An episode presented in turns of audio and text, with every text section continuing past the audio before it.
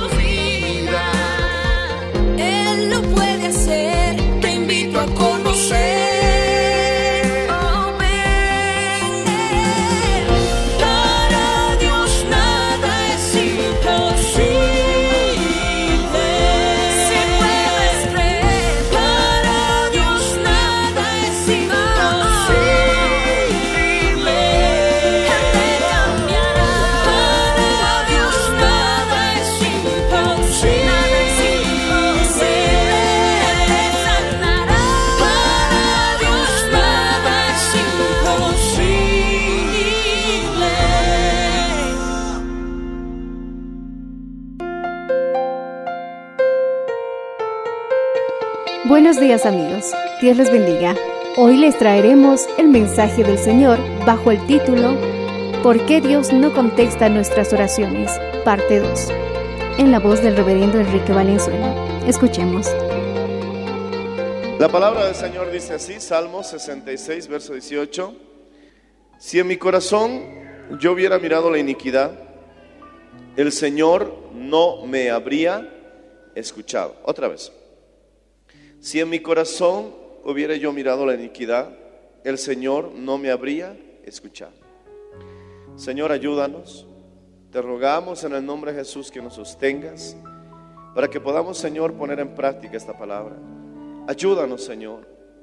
Hay una gran necesidad y solo tú podrás hacer algo por cada uno de nosotros. Glorifícate, Espíritu Santo. Ayúdanos con tu poder y tu palabra y tu presencia. Amén. Dando gloria a Dios, pueden tomar asiento. El profeta Daniel estaba orando 21 días. Mi hermano, qué maravilla que podamos resolver problemas tan grandes en 21 días. Hay algunos de ustedes que están arrastrando problemas por años. Pero si hubieras dedicado unos tres días de ayuno, tal vez eso lo hubieras reducido a meses. Si hubieras hecho ese ayuno, mi hermano, un poco más seguido, tal vez lo hubieras reducido a semanas. Pero lamentablemente se ha prolongado tantos años porque no estás usando esa arma espiritual que Dios nos ha dejado para que nosotros veamos resultados. Es hora, mi hermano, de restaurar nuestros hogares. Es hora de restaurar la relación entre marido y mujer. Es hora de que la alegría vuelva, mi hermano, a tu hogar. Es hora de que vuelvas a ser el compañero con tu hijo, con tu hija. Es hora, mi hermano, de que dejemos el Facebook. Es hora de que dejemos el Instagram, el WhatsApp, que estamos, mi hermano, a veces colgados todo el día en eso. Poder en la sangre de Jesús, hermano. Y empecemos nuevamente a tener las prácticas familiares que teníamos. Cuando la hija hacía las galletitas con la mamá, cuando la mamá le enseñaba a cocinar a sus hijos, cuando el hijo entraba a la cocina y le ayudaba a pelar la papa. Pero mi hermano, aunque lo dejaba cuadrada, no importa, pero estaba ahí conversando, teniendo una relación, mi hermano, humana. Pero hoy por hoy, mi hermano, la relación que la mayoría de las personas tienen es más con estos aparatitos. Hay un programa, mi hermano, donde te calcula el tiempo que pasas en esta pantalla. Y a mí cada domingo me sale el resultado. Y yo me alegro porque estoy bajando. Y me sale, mi hermano, mi estadística. Y yo me alegro porque lo- la estadística que más me sale es, que te sale lista, eh, tiempo en páginas de educación, tiempo en páginas de redes sociales, tiempo, y te sale todo lo que tú revisas. Y mi hermano, gloria al Señor Jesucristo, yo me gozo porque mi mayor tiempo que paso es en páginas de educación y he reducido, mi hermano. A la semana me toca una hora y media. Y yo digo, gloria a Dios, eso quiere decir que son como unos 20, 30 minutos al día que paso con esto. Gloria al Señor Jesucristo, revisando tal vez los mensajes que me llegan o buscando alguna información. Pero lo que me preocupa, mi hermano, es que esa hora y media, en mi caso, es a la semana. En algunos casos se basan las tres horas diarias. Qué terrible, hermano. Y esto te puede ayudar a tener algo de conciencia para ver cuánto tiempo realmente pasas con el Señor y cuánto tiempo pasas con tu celular. ¿Cuántos dicen amén? Y a su nombre. Incluso, mi hermano, una hora y media me parece mucho, pero bueno, mi estadística me, me ayuda a estar más tranquilo porque paso más tiempo en educación y en comunicación. Pero otros, mi hermano, pierden su vida. Pierden su vida, mi hermano, literalmente en asuntos que no traen ningún beneficio. Están perdiendo la mejor oportunidad de sus vidas, que es su juventud, en asuntos que no los van a beneficiar en nada y para nada. Decimos amén, hermanos. Es cierto, la tecnología nos puede ayudar a aprender un idioma. Puedes aprender idiomas gratuitamente a través de las redes, pero muchos en lugar de buscar lo beneficioso, hasta se han sumergido en la pornografía, se han sumergido en páginas, mi hermano, donde están teniendo prácticas que están trayendo caos, tristeza, dolor al hogar. Ya, ya no tienen espacio en sus brazos para hacerse las marcas que se han hecho gracias poder en la sangre de Jesús a esas páginas, mi hermano, que están perturbando la mente de nuestros hijos, donde se están, mi hermano, marcando los brazos con intenciones de suicidio, con el supuesto eh, denominado desafío. Jesús reprende al diablo y algunos hasta se están endemoniando, mi hermano, por esa clase de páginas.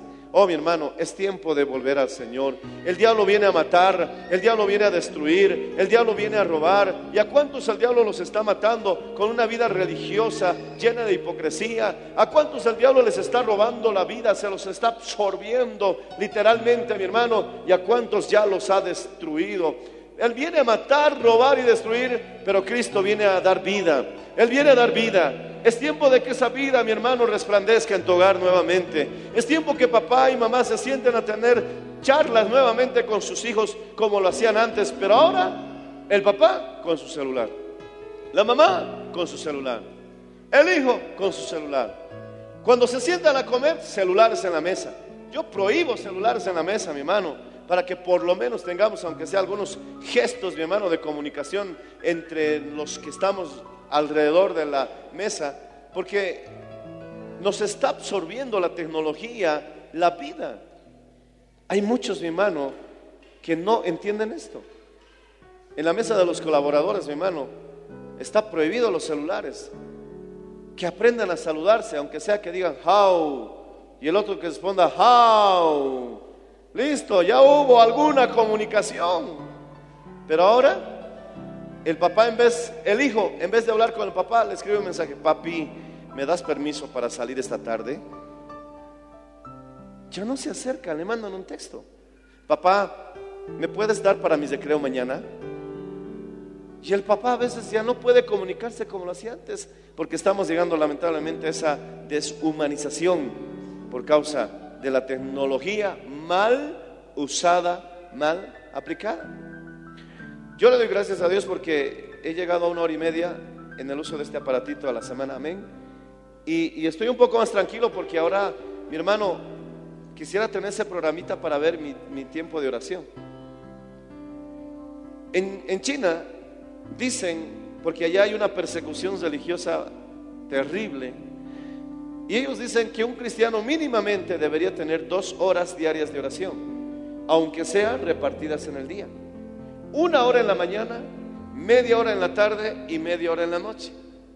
Leonard Ravenhill, un autor de avivamiento, decía, un cristiano que no ora mínimamente dos horas diarias, no podrá gozar de la fuerza sobrenatural que Dios da a través de la oración en las situaciones que enfrente.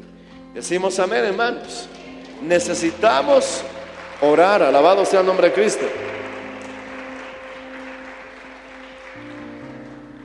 Y si separas en ese tiempo de oración una hora de lectura bíblica, diariamente podrás leer la Biblia, mi hermano, cuatro veces al año. Solo si leyeras una horita diaria la Biblia. Listo, tienes tus tres horas. Te sobran 21 horas para hacer todo lo que quieras. Pero mi hermano, qué terrible es separar esos tiempitos, esos, esos pequeños tiempos, mi hermano, alabado sea el nombre del Señor. Si lo hacemos con sabiduría, vamos a lograrlo. Ya, ven el martes, de 6 a 7 horas. Y después te vas al colegio, al trabajo. Tienes todavía una hora para llegar. Es lo que yo hago con mi, esposa. Estamos aquí a las 7, nos vamos, se cojo a mi hijito, siete y media me voy a dejarlo al colegio. Y cuando es época de invierno, me gozo porque tengo un poquito más tiempo de orar, porque luego le dan horario de invierno. Mi hijo entra a ocho y media, más frío a las 9, y eso me da tiempo para pasar más tiempo de oración todavía, antes de estar afanado correteando para salir a dejarlo a mi hijo. Ok, hora de 6 a 7, y luego dedícate a tus tareas, a tu trabajo. Al mediodía, mi hermano, puedes buscar media hora, media hora para buscar al Señor ya, no puedes 20 minutos. Arrodíllate, háblale de qué es lo que necesitas, cómo te fue en el día, qué, deseas, qué anhelas, qué esperas, hazte una lista. Y después de eso, vuelve al trabajo. Ya en la noche, mi hermano, a eso de las seis la mayoría deja las actividades. Y si tenemos culto, vente a la iglesia, media hora antes del culto. Ese tiempo, mi hermano, que puedes aplicar otros 20 minutos orando. Y después comienzas a alabar a Dios, comienzas a cantar en la casa del Señor. Y en la noche ya te puedes estar unos 10 minutos más y habrás cubierto dos horas clamando y buscando al Señor, hermano. Una persona que lleve una vida de oración diaria y disciplinada va a haber respuestas en el trabajo, va a haber respuestas en el estudio, va a haber respuestas, mi hermano, en su familia, va a haber respuestas en las enfermedades. Y como Josué mantenía una disciplina de oración varios años, entonces sus oraciones cortas eran exitosas. Sol, detente en Gabaón, luna, detente en el valle de Ajalón. Por 24 horas el sol y la luna se detuvieron como resultado de una oración corta que fue efectiva gracias a sus oraciones largas. Alabado sea el nombre del Señor Jesucristo. Oh, alaba al Señor si puedes, hermano. Uso el término de oración larga solamente para que me entiendas que necesitamos una vida de oración. Una vida de oración es que cada día en tu vida le das un espacio importante a la comunicación entre tú y Dios. Eso es una vida de oración. Tienes que hacerla de corazón porque no solamente es orar, orar, orar y, hacer una oración larga, porque nosotros lo hacíamos cuando no éramos cristianos, agarrábamos un rosario y repetíamos cien veces Ave Marías, cien veces Padre Nuestros que están en la Biblia, pero no había efecto. Cuando me refiero que tus oraciones cortas tendrán éxito gracias a tus oraciones largas, me refiero a tu vida de oración. ¿De qué sirve, mi hermano? Muchos queremos hacer oraciones cortas, instantáneas de emergencia. Es tiempo de orar con anticipación a las situaciones. Mira a tu hijito, lo ves chiquitito, lo ves inocente, hasta se desespera por venir a la iglesia. No esperes a que llegue a ser joven para que empieces a orar recién por él. Ora por su esposo, ora por su esposa. Señor, que cuando llegue a ser adulto se case con la persona correcta. Pero pastor, falta años para eso. Precisamente, mi hermano, esa anticipación es sabia. Esa anticipación es inteligente porque cuando llegue el momento y el diablo ataque, tú ya vas a estar preparado para la situación y tu victoria, tu victoria, tu victoria es segura. Alabado sea el nombre de Jesucristo. Aleluya.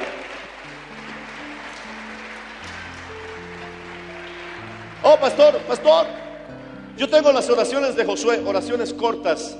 No me vengas con eso. Las oraciones cortas que hizo Josué en esa batalla que tuvo un tremendo resultado es precisamente que él pudo reunir la fe y la comunión necesaria a lo largo de los años que estuvo en la presencia de Dios. Yo le decía eso a mi esposa. Es fácil que cualquiera tenga dones. Es más, ¿por qué es fácil? Porque don significa regalo. Que alguien venga aquí y sane un enfermo. Que alguien venga aquí y haya una liberación que alguien venga aquí, mi hermano, y la gente reciba un toque al Espíritu Santo. Es fácil que en esos momentos de ojora hasta uno se eche brinquitos en el altar. Uh, cualquiera puede hacer eso, si quieres hasta el estilo que quieras. Pero mi hermano, eso es importante, sí, pero más importante es el desarrollo de una fe sostenible no temporal. El don de fe es temporal, si no lo sabías. El don de fe. Oh, muerto, a ti te digo en el nombre de Jesús, vive, resucita. Y el muerto ¡uh! se levantó. Eso provoca euforia en el público. Pero yo me preguntaba y decía, ¿por qué hay personas que tienen esos dones y ves sus ministerios pequeños? Visitan diferentes congregaciones, hacen campaña en diferentes lugares, pero en el lugar donde ellos trabajan, como dice alguien, nanay, nanay. Naranjas decimos por aquí, ¿verdad?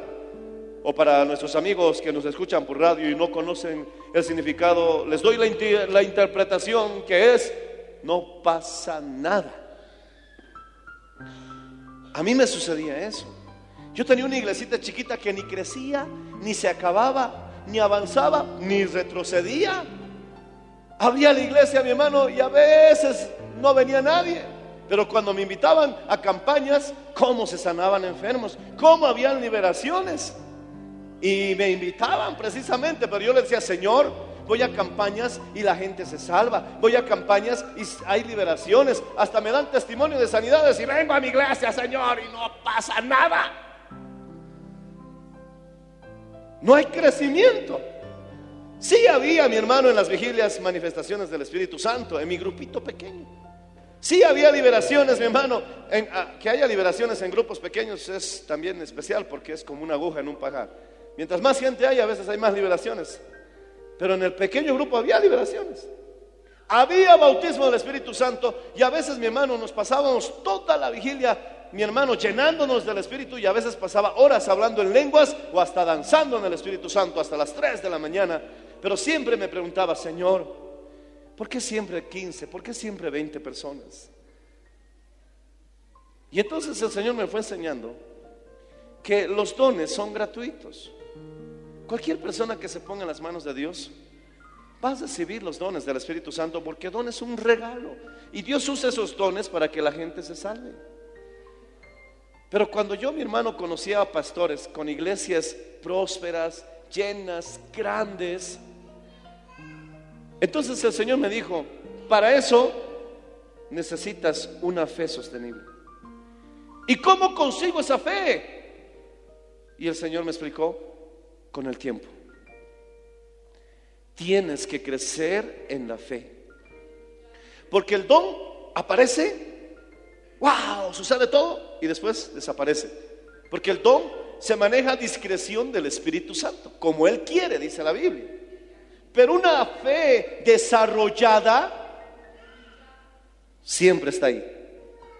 Porque es el resultado, mi hermano, de los años que has pasado en la presencia de Dios. Por eso Josué se paró delante del sol y de la luna y le dijeron, detente sol, luna, detente. Y el Señor hizo que se detuviera porque Josué no solamente tenía, por así decirlo, los dones, sino que tenía una fe desarrollada que era el resultado de su comunión con Dios cada día, cada semana, cada mes, cada año. Alabado sea el nombre de Cristo. Y esa fe desarrollada no aparece y desaparece. Esa fe desarrollada está ahí. Alabado sea el nombre del Señor Jesús.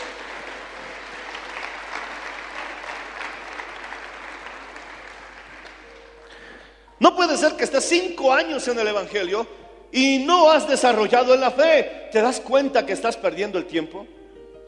Ok, ya dos años en el cristianismo y ya se manifiestan algunos dones espirituales en tu vida. Fabuloso, pero siempre recuerda que eso es del Señor. Y a veces cuando quieres que suceda, no sucede. Y a veces cuando menos esperas que suceda, sucede. Porque así son los dones. No es que lo voy a manejar a discreción. Es el don del Espíritu Santo. Es el regalo. No hicimos nada para merecerlo. Pero tres, cuatro, cinco años y tu fe no crece. Es como estar, mi hermano, años en la universidad y nunca te gradúas. Diez años en el Evangelio. Tienes que tener una fe sólida. Os escribo a vosotros jóvenes porque sois fuertes porque habéis vencido al diablo y retenéis la palabra. Oh, gloria a Dios, ya tienes que ser un joven espiritual. Pero algunos siguen como los hijitos. Os escribo a vosotros, hijitos. No hay nada más que decir. Porque habéis sido lavados con la sangre del Cordero. Alabado sea el nombre de Cristo. Tienes que tener una fe desarrollada. Y esa fe desarrollada te va a sostener y esa fe se sostiene a través de tu comunión con Dios. Porque has visto la mano de Dios, has pasado pruebas y has visto victorias y eso ha reforzado tu fe has visto enfermos y te has sanado de esas enfermedades, eso ha reforzado tu fe. Has visto necesidades, no sabías cómo pagar, pero Dios suplió maravillosamente. Esa experiencia reforzó tu fe y a medida que vas pasando, mi hermano, ese, ese tiempo, mi hermano, gloria al Señor, ves que tu fe se va haciendo más fuerte porque andas de gloria en gloria, de victoria en victoria, siendo transformados a la misma imagen y semejanza de nuestro Señor Jesucristo viendo su gloria como por espejo, hermano, nos transformamos. Alabado sea el nombre del Señor. Dale un fuerte aplauso a Jesucristo, un fuerte gloria a Dios y un fuerte aleluya.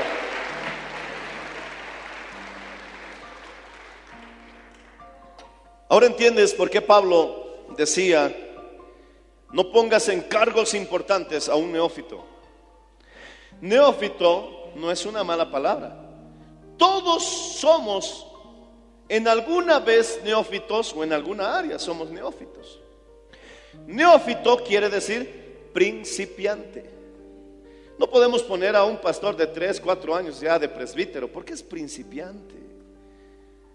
¿Me entiendes? Porque dice, cuidadito que caiga en lazo del diablo. Se puede envanecer. Y el envanecernos, mi hermano, es lo que ha perjudicado a muchos cristianos. Se han dividido iglesias. Se han levantado en contra del pastor. El pastor se ha levantado en contra de sus autoridades. Y al ver esos dones, creían que eso iba a ser permanente. Y hasta quisieron hacer sus propios ministerios en el principio de Satanás. Repite conmigo, Dios nunca me va a respaldar. Si quiero hacer la obra de Dios con las bases del diablo. ¿Y cuál era la base de Satanás? La división. Mi hermano, vienen hermanos y me dicen, pastor, quisiéramos unirnos a esta iglesia. Y yo primeramente les pregunto, ¿de dónde son? ¿Qué son? ¿Qué han hecho? ¿Qué es? Y cuando me entero que son una división, yo soy bien reacio a, a recibirlos. Porque mi hermano, no se puede, mi hermano, servir a Dios haciendo las obras del diablo. El diablo es quien divide, decimos amén. Si no estás conforme en tu iglesia, si no estás conforme en tu congregación, amén, vete, pero vete tú solo. ¿Por qué quieres arrastrar con tu cola a la tercera parte de tus hermanos? no hay necesidad de dividir. Háblale con amor y honestidad a tu pastor y dile, pastor, yo me siento inconforme en este lugar y les ruego me perdone, me disculpe. Me estoy cambiando de iglesia. Amén. Ese es el camino correcto. Esa es la forma más adecuada. No que digas, hermanitos, vamos a reunirnos. Aquí el pastor ya no nos cae. Vamos a abrir nuestra propia iglesia entre nosotros y quieren dividir la iglesia. Dios no te va a respaldar. Estás obrando como el diablo. El diablo divide, pero Dios es uno. Alabado sea el nombre del Señor Jesucristo. Aleluya.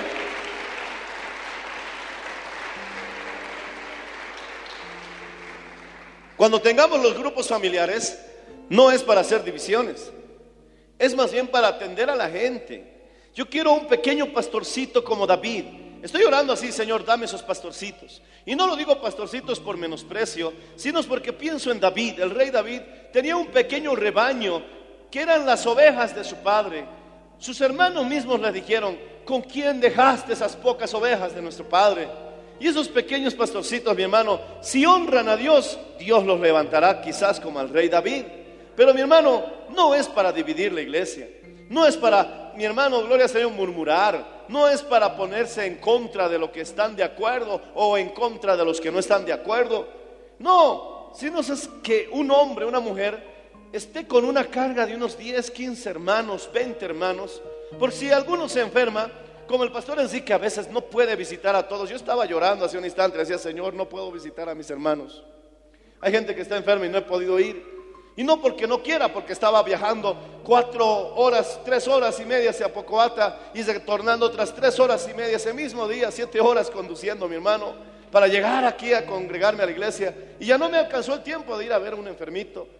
Y yo decía, Señor, ¿cómo hacemos? Ese pequeño pastorcito como un pequeño representante, mi hermano, del pastor Enrique, de la pastora Patti, de nosotros, de la iglesia, va a enterarse que ese grupito hay uno que está enfermito y va a ir y lo va a visitar. Y le va a decir, hermano, estamos aquí en nombre del Señor Jesús y de la iglesia para decirte que el Señor está contigo. Hacer una oración. Decimos amén. A veces lo he hecho, me han comunicado por teléfono, pastor, estoy aquí en el hospital, ya comunícame ahorita mismo, hablamos. Y por teléfono le he ministrado esa vida.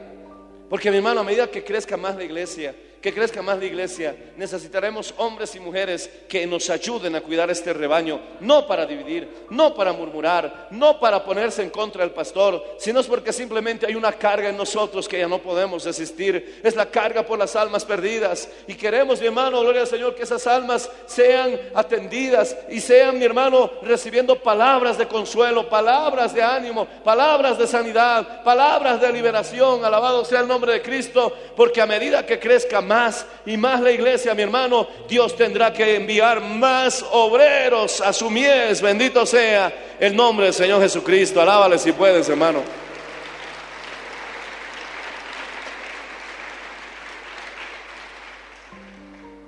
Estoy orando y le digo, Señor, muchos han intentado esto y han fracasado.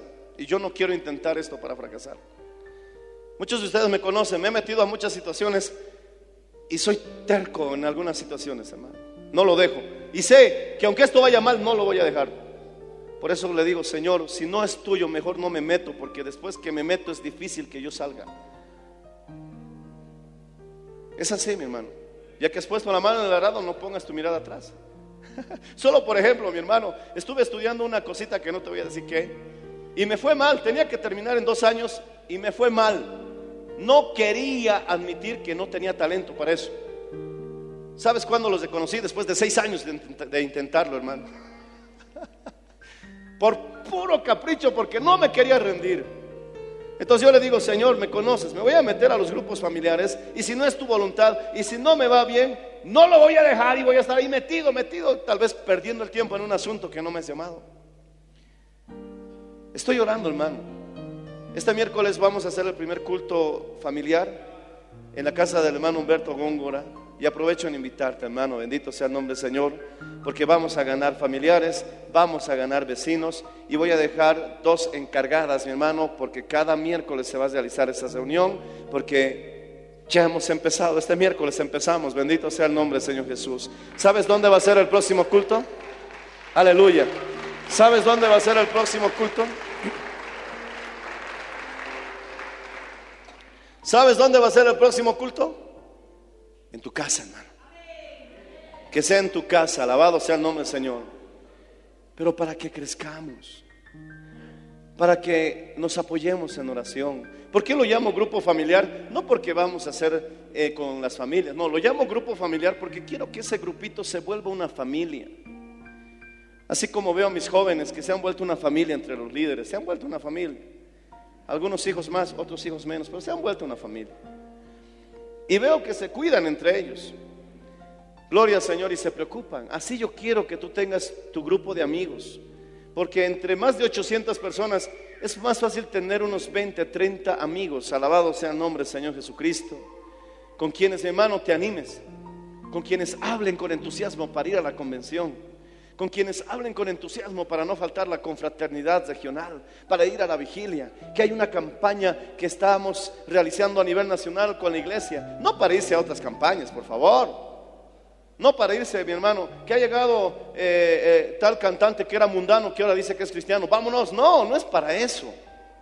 Por eso los líderes van a estar en constante contacto conmigo, constante contacto, va a ser, mi hermano, realmente esos pequeños pastores sí que van a ser ovejas que voy a pastorear. Porque tengo que ver, mi hermano, que estén cuidando bien las demás ovejitas. Alabado sea el nombre de Jesús. Pero ¿cómo vamos a hacer que esto resulte? Solo a través de la oración. Hermanos, repite conmigo, nada resulta en la vida. Nada resulta en la vida si no estamos dispuestos a orar de verdad. La victoria es segura cuando clamas al Señor. Él ha dicho, clama a mí, yo te responderé. Alaba al Señor si puedes, hermano.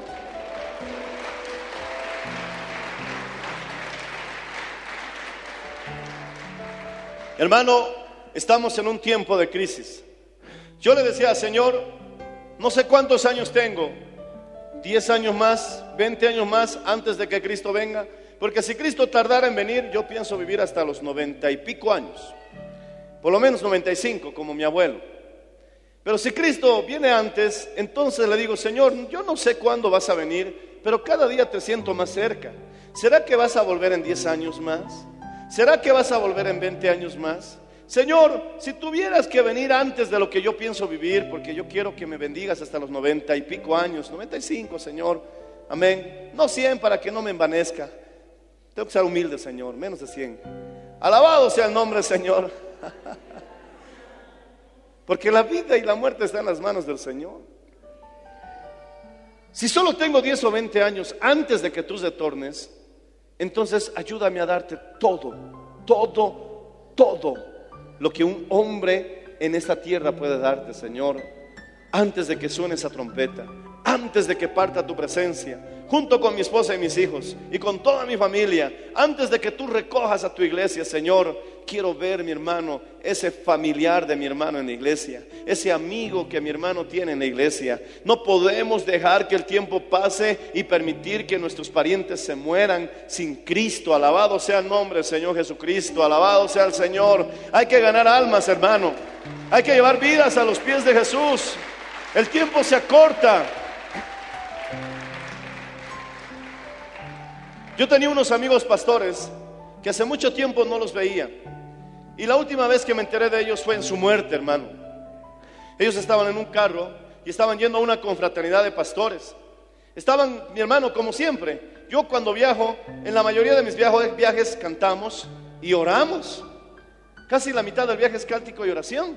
Y la otra mitad es hablar y conversar pero siempre cantamos y oramos. Y yo sé que esos pastores también cantaban, oraban mientras se iban a la confraternidad de pastores. Y el hermano estaba estrenando carro. Y como quería seguramente probar, oh Señor, la velocidad, qué sé yo, trató de rebasar a un bus. Pero lo que él no vio, mi hermano, es que venía un carro en el carril contrario. Se estrellaron y los cuatro pastores murieron, hermano. Fue triste para mí enterarme, mi hermano, de la muerte de estos mis amigos. Una pareja de pastores que también estaban celebrando su luna de miel, o mejor dicho, su renovación de votos, y se fueron a un viajecito, mi hermano, para ellos consolidar más su matrimonio. En una curva, mi hermano, entraron a una curva peligrosa y el carro se salió del camino y se embarrancó. Los dos murieron. Esa fue una noticia triste para toda Bolivia. ¿Qué te quiero decir con esto? Que esos hombres seguro están con el Señor, pero no sabían el día en que iban a partir. Ni tú ni yo. Por lo tanto, mi hermano, si ellos hubieran sabido el día que iban a morir, seguramente se hubieran esforzado en hacer algo más todavía de lo que ya hicieron para la gloria del Señor, hermanos. Pero nadie lo sabe. Y lo que me da tristeza es de aquellos que andan postergando, postergando, postergando. Sí, le voy a invitar. Sí, le voy a llevar a la iglesia. Sí, un día le voy a decir Jesús le ama. Sí, un día voy a orar con él. Y cuando mi hermano quizás no sabes que quizás, quizás, quizás tu tiempo, mi hermano, ya está recortado. Quizás estás en la cuenta regresiva. No lo sabemos, mi hermano. Pero si supieras cuándo vas a partir a la presencia de Dios, arreglarías cuentas con el Señor. Arreglarías tu vida con Dios. Porque sabes que morirás y no solamente eso, buscarías a otros más de compartirles de la salvación de Cristo antes de partir, pero no sabes cuándo morirás. Y a muchos les tomará por sorpresa. Pastor, yo soy joven. No te da ninguna garantía el ser joven. Ni a mí, ni siquiera yo tengo garantía por ser pastor. Porque el día en que el Señor nos llame, bienaventurados si estamos listos para escuchar su voz, alabado sea el nombre de Cristo pero más bienaventurado si hiciste la obra que tenías que hacer. Bendito sea el nombre de Cristo, hermano. Oh, alábale si puedes.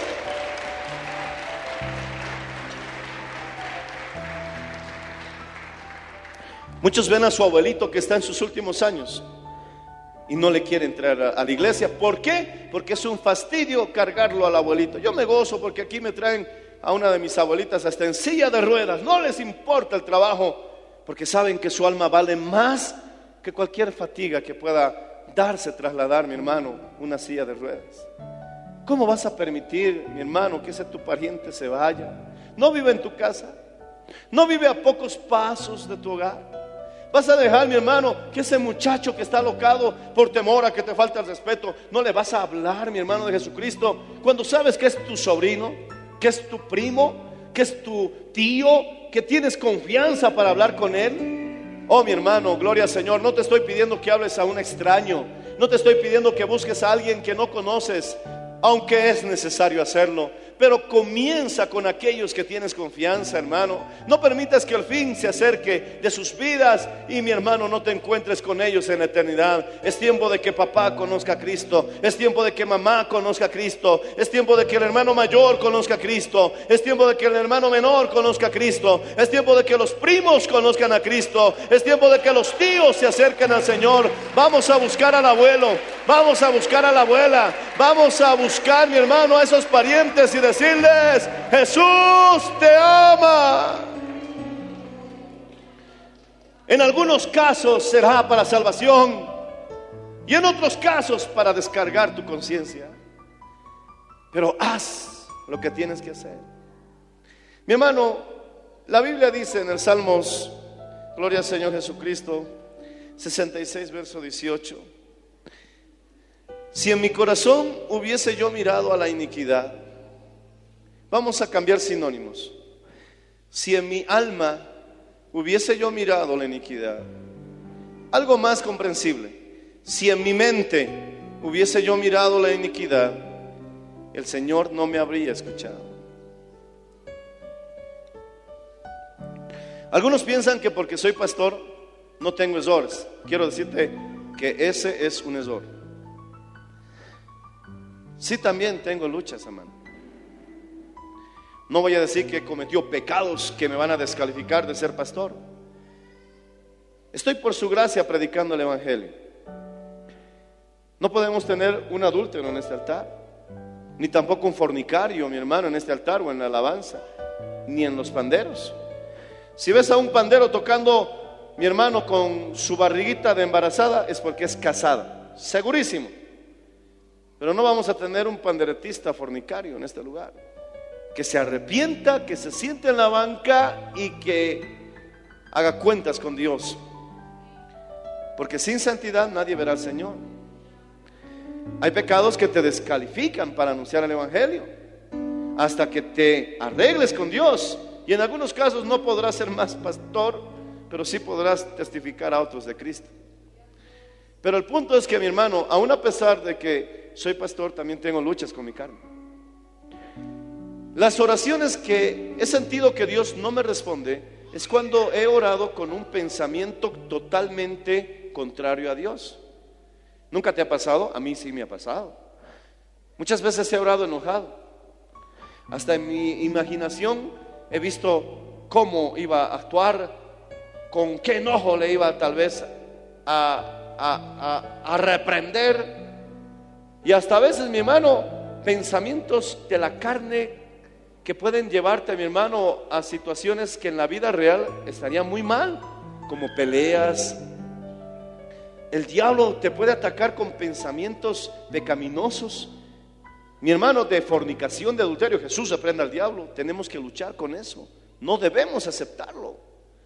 Pero mi hermano, dice que una de las razones por las cuales Dios no escucha la oración es porque estás en una actitud mental incorrecta al hacer tu oración.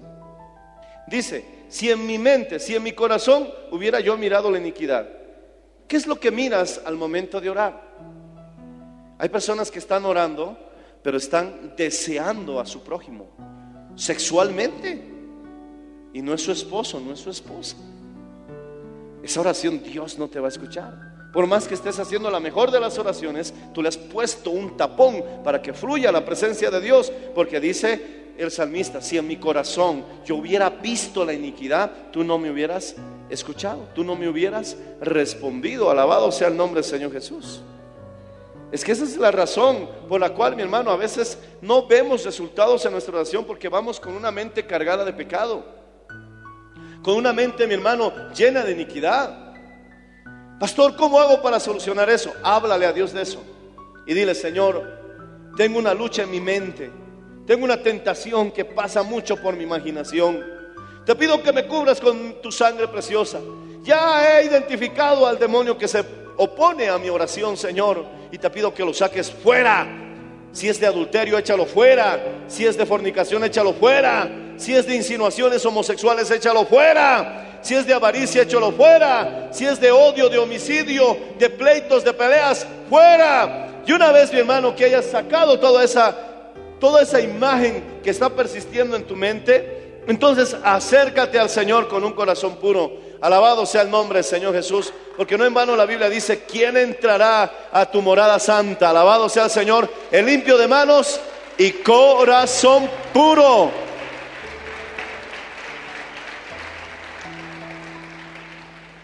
Si en tu corazón, si en tu mente ves la iniquidad, tu oración será estorbada.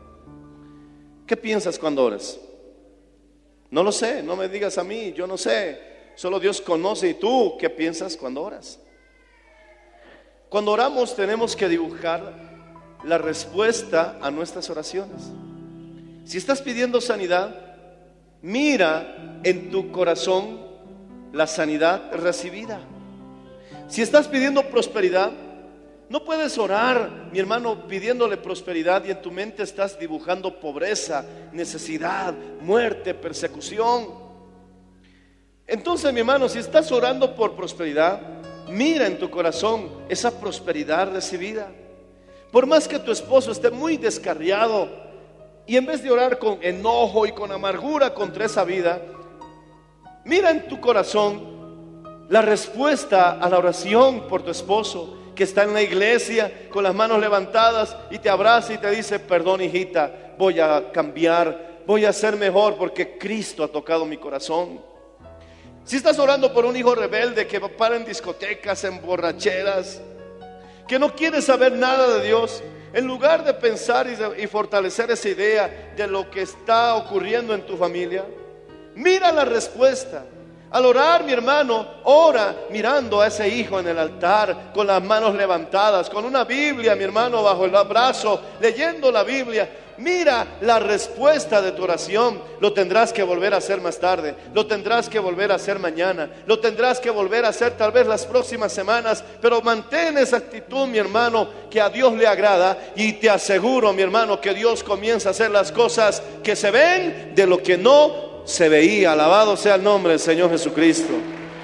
Y a su nombre. Y a su gloria. El Señor nos está revelando que Él no podía responder esas oraciones porque había una mala actuación del corazón. Si en mi corazón hubiese yo mirado la iniquidad, el Señor no me habría escuchado. Cuando tenemos una mala actuación del corazón o de la mente, entonces esa puede ser la razón por la que muchas veces Dios no responde a nuestras oraciones. Este pueblo de labios me honra, pero su corazón está lejos de mí. ¿Cómo vamos a honrar a Dios? Señor, tú puedes sanarme, tú puedes sanarme. Y en tu corazón estás viendo muerte, muerte, sin solución. Entonces honras a Dios de palabras, pero por dentro no lo crees. Pero si tú quieres ser una persona que honra a Dios con sus palabras y también con su corazón, Señor, dame una casa, te pongo un ejemplo, no sé qué ejemplo darte, dame una casa, no es malo, está bien, es correcto, es más, deberías hacerlo. Dame una casa, Señor, y en vez de, lugar de mirarte sin casa, en lugar de mirarte vagabundo, en lugar de mirarte de inquilino en inquilino, de anticrético en anticrético, en lugar de verte así, honra también a Dios con tu corazón, mirando la respuesta de tu clamor, abriendo la puerta de tu casita, poniéndole las cortinas a tu ventanita, poniendo un cuadrito que diga, mi casa y yo serviremos a Jehová. Danos 3.750 almas para Cristo. Al orar, yo no puedo ver el templo vacío. Tengo que verlo lleno. Porque si voy a honrar a Dios con mis labios, tengo que honrarlo también a Dios con mi corazón. Señor, dame un trabajo. Ya no te veas desempleado. Ya no te veas, mi hermano, recibiendo. Ahora mírate que tú estás dando porque estás bendecido. Dios te dio un buen trabajo. Mira la respuesta Porque si en mi corazón hubiera visto yo la iniquidad, ¿qué es esa iniquidad? Mi hermano, alabado sea el nombre del Señor Jesús. Es todo lo contrario a lo que Dios desea, a lo que Dios es, a lo que Dios quiere. Ten fe y verás la gloria de Dios. Mi hermano, hay muchos que anticipan su fracaso años, meses antes de que suceda. Se imaginan, un ejemplo, me voy a casar en diciembre y estamos en enero. Pero ya se imaginan todo el año que en diciembre todo salió mal. Se imaginan que la torta se le cayó encima de la novia. Que, que alguien con café le manchó la corbata del novio. Que el novio al estar viniendo se le pinchó la llanta, nunca llegó a la boda. Todo el año imaginando lo peor. Oye, mejor piénsalo bien si vas a estar con esa actitud, mi hermano. Cuidado que tus deseos se hagan realidad. Pastor, ¿cómo es eso? Te lo has repetido cien veces. Abre conmigo Hebreos 11. Tenemos que cambiar en esto. Teóricamente es fácil, pero ¿cuánto cuesta poner de nuestra parte, hermano? ¿Cuánto cuesta? Nos olvidamos. A pesar de que les he hablado de este mensaje en varias ocasiones, ¿cómo lo olvidamos? Capítulo 11, verso 1 de Hebreos. Es pues la fe, la certeza de lo que se espera, la convicción de lo que no se ve. Cuando Jesús, mi hermano, les decía, ¿qué quieres que te haga? Y el, y el- y el que estaba enfermo le decía, que me devuelvas la vista, o cualquier situación, quiero caminar porque estoy paralítico. Porque hay muchas cosas que no se escribieron de lo que Jesús hizo, porque no cabrían en el mundo los libros de todas las obras que él hizo. Pero él tenía una manera de responder que está escrito en la Biblia, conforme tu fe te sea hecho. Y el ciego, ¡pa! recibía la vista, conforme tu fe te sea hecho. Ahora vamos a ver la traducción de lo que es fe en Hebreos 11. Dice, es pues la certeza de lo que se espera. Entonces el Señor le diría, ¿qué quieres que te haga? Quiero que me devuelvas la vista conforme lo que esperas te sea hecho. ¿Qué esperas? Por eso te digo, si desde diciembre estás esperando una fatalidad en tu boda que va a ser en, el próximo año, bueno, conforme lo que esperas te sea hecho. Eso es fe. Voy a ir al ministerio. Me hacen recuerdo mis hermanas y hermanos obreros que están aquí. Y muchas veces, ¿cómo entramos al ministerio? ¿Ah? Pensando que estamos caminando descalzos, con nuestros pantalones tan gastados que ya están hasta el tobillo, con nuestra corbatita que parece papel higiénico y con hoyos como si tuvieran acribillado, mi hermano, las polillas y con tu Biblia. Tengo que llorar, llorar, tengo que sufrir, sufrir. ¿Qué es eso, hermano? Ya pues, conforme lo que esperas, te se ha hecho. Yo prefiero, mi hermano, verme con el abrigo necesario, con el alimento necesario, con un lugar donde cubrirnos, porque es la voluntad de Dios, y con el alimento necesario. Porque sé vivir en abundancia y también en escasez. Escasez no significa que no hay, sino es que redujo lo que había. Decimos amén. Eso es escasez, aleluya. Abundancia es mucho. Escasez es que es lo mismo, pero en menos proporción. Sé vivir en abundancia, sé vivir en escasez. Y en vez de mirar, mi hermano, que estoy siendo apedreado, que estoy siendo rechazado, que todo el mundo me aborrece por causa de Cristo, mejor imaginaré que todo el mundo me acepta, que todo el mundo me recibe y todo el mundo me dice, venga pastor, hábleme del Evangelio de Jesucristo, ore por mi enfermo, ore por mi nietito, ore por mi nietita, hable la palabra de Dios en este pueblo, alabado sea el nombre Señor Jesús. Y a muchos les sucede lo que viven esperando, porque en su oración, Señor, ayúdame a encontrar trabajo. Con su boca lo honran, pero en su corazón, mi hermano, están mirando la iniquidad que dice el salmista David y se ven desempleados. ¿Qué más dice que es la fe? Es la convicción de lo que no se ve. Entonces, ¿qué te dice el Señor? Señor, Señor, ¿qué quieres que te haga? Devuélveme la vista. Y el Señor le responde, Conforme lo que estés convencido, te sea hecho. Y hay muchos que están convencidos de fracaso. Muchos están convencidos de la enfermedad. Muchos están convencidos de la soledad. A muchos ya no les puedes cambiar de opinión. No, no, no, no. Yo solito he nacido y solito moriré. Pero Dios puede darte compañía. No, no. Están convencidos. Bueno, conforme estés convencido, te sea hecho. Nunca, nunca, jamás, jamás voy a tener casa propia. Jamás. Así le vas a convencer a Dios. A tu marido tal vez lo chantajes, pero a Dios no a tu marido, nunca voy a tener vestiditos nuevos, nunca, nunca. Ya, marido, ya vamos a comprar un vestido. Pero a Dios no se lo convence así. Señor, nunca voy a tener casa, nunca.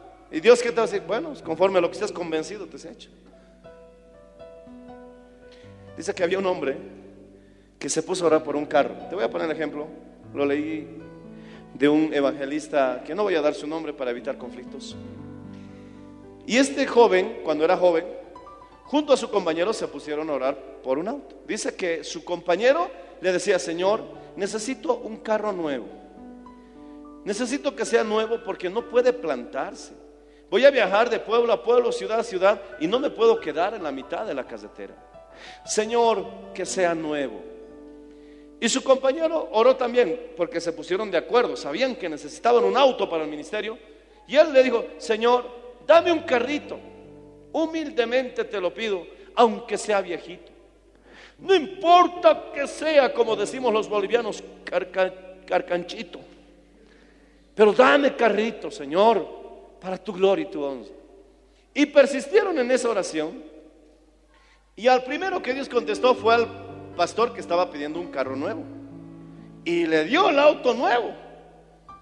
Y el segundo pastor se sintió entusiasmado y animado porque cuando Dios bendice a tu hermano no tienes que ponerte envidioso. Eso te va a bloquear. Eso va a detener tu bendición.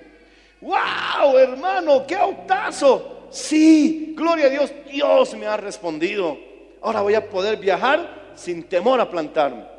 ¡Qué lindo! Y entonces él dijo, a mí también Dios me va a contestar. Y pasaron unas dos semanas y también Dios le contestó y le dio un auto viejo carcanchito, como decimos los bolivianos, una carcacha.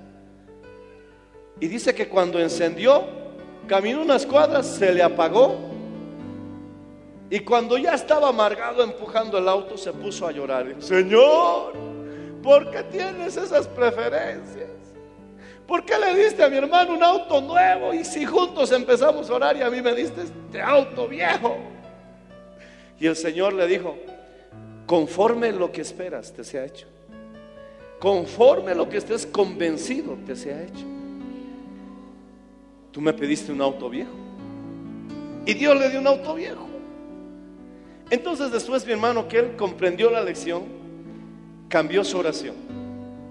Es que mi hermano, ¿cómo podemos pedir éxito si vives esperando el fracaso? ¿Cómo podemos pedir felicidad si en tu corazón es una tragedia de Shakespeare que estás viviendo? ¿Cómo puedes pedir que te vaya bien si estás convencido y esperando que te va a ir mal? Mi hermano, dice la Biblia, si tuvierais fe, del tamaño de un granito de mostaza, dirías este monte, quítate y échate al mar. Y todo lo que pidierais al Señor y no dudares en tu corazón, te será hecho. Alábale si puedes, hermano. Gracias por su sintonía. Si desea una copia, comuníquese con los números de esta emisora o escríbenos a contacto mmmbolivia.com. Nos volveremos a encontrar en nuestra próxima edición de Para Dios nada es imposible. Dios les bendiga.